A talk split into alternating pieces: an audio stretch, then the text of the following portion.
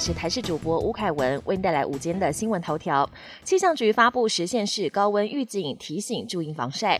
今天上午，气象局针对北北基、桃竹苗和宜花东一共十个县市发布高温警报，提醒民众要注意防晒，多补充水分。另外，台湾面临近半世纪以来最严峻干旱，日月潭一度水位只剩下七百三十三公尺，差点就无法支应水力发电。幸好梅雨封面及时救援，加上午后阵雨持续挹注。水库水水位持续上升，终于让九蛙叠象最底层的青蛙喝到水了。赠台疫苗，美亚太副助卿表示，最短时间内交付。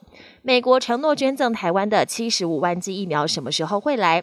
美国国务院亚太副助卿费德伟今天表示，美方希望疫苗能在这几个星期内交付，时间或许会更快。共和党参议员罗姆尼也发言力挺台湾。罗姆尼提议，美国释出捐赠台湾的疫苗数量应该要有两百万剂。有望代购美国疫苗吗？美亚太副助卿表示，台湾有能力。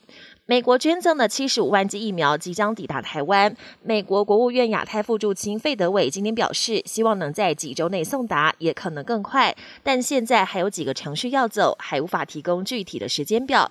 另外，更透露双方有在洽谈台湾代工疫苗的可能。不过，之前指挥官陈时中才说有人不喜欢，导致 A Z 疫苗代工破局。这回是否能跟美方坦诚代工？副指挥官陈宗彦只低调的表示，国产外。和寻求代工机会，一直都是我方的疫苗策略。国际焦点：白宫松口，拜登、习近平有望面对面会谈。美国总统拜登才会见了俄罗斯总统普京，也有机会在年底前与中国领导人习近平对谈。美国国安顾问苏利文透露，白宫考虑安排两人对话，有可能是电话通话，但也不排除面对面会谈。由于今年十月在意大利举行的 G20 峰会，两人预计都会出席，因此有可能安排在峰会期间举行拜喜会。热浪难耐，用电量暴增，加州分区轮流停电。美国加州限电的噩梦又来了。最近美西地区热浪来袭，加州一些地方白天气温飙到摄氏四十度以上，用电量也随之飙升。随着电力供应吃紧，加州电力供应中心发布了今年第一次的弹性用电警报，进行分区轮流停电。有民众担心，去年加州大停电的噩梦可能又会重演。震撼弹！纳达尔宣布不参加月底温布顿和七月冬奥。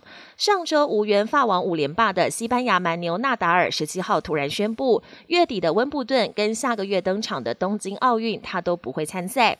纳达尔两千零八年北京奥运拿下网球男单金牌，二零一六年里约奥运再打下男双金牌。但上周落幕的法国网球公开赛四强不敌乔科维奇，当时纳达尔就表示会先让自己好好休息，陪伴家人。没想到又在接连抛出震撼弹。本节新闻由台视新闻制作，感谢您的收听。更多内容请锁定台视各界新闻与台视新闻 YouTube 频道。